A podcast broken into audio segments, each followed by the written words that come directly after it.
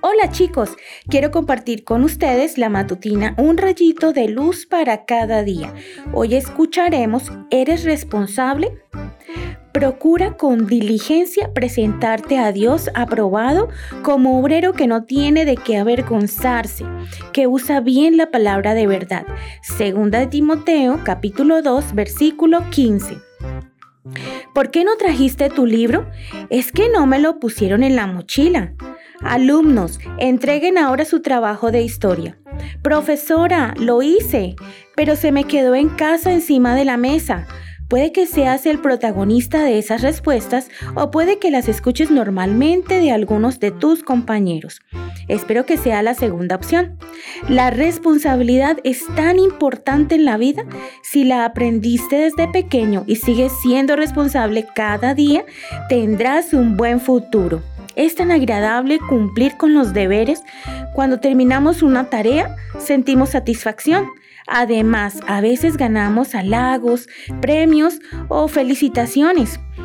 Los profesores detectamos rápidamente a los alumnos responsables y a los irresponsables y sin necesidad de tener favoritos, los alumnos responsables que se preocupan en cumplir a tiempo con sus tareas, estudiar y ser puntuales, reciben más apoyo y ayuda si tienen alguna dificultad.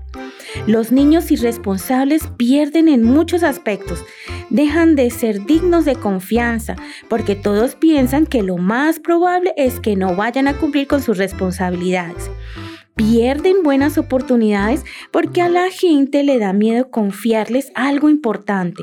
Generalmente se ganan retos frecuentes por parte de sus padres y de los profesores.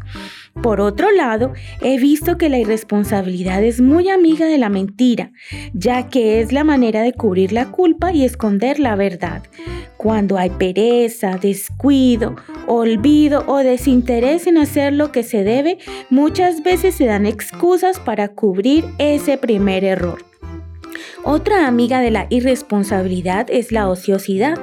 La Biblia dice, anda a ver a la hormiga perezoso, fíjate en lo que hace y aprende la lección aunque no tiene quien la mande ni quien le diga lo que ha de hacer, asegura su comida en el verano, la almacena durante la cosecha. Proverbios 6, 6 al 8.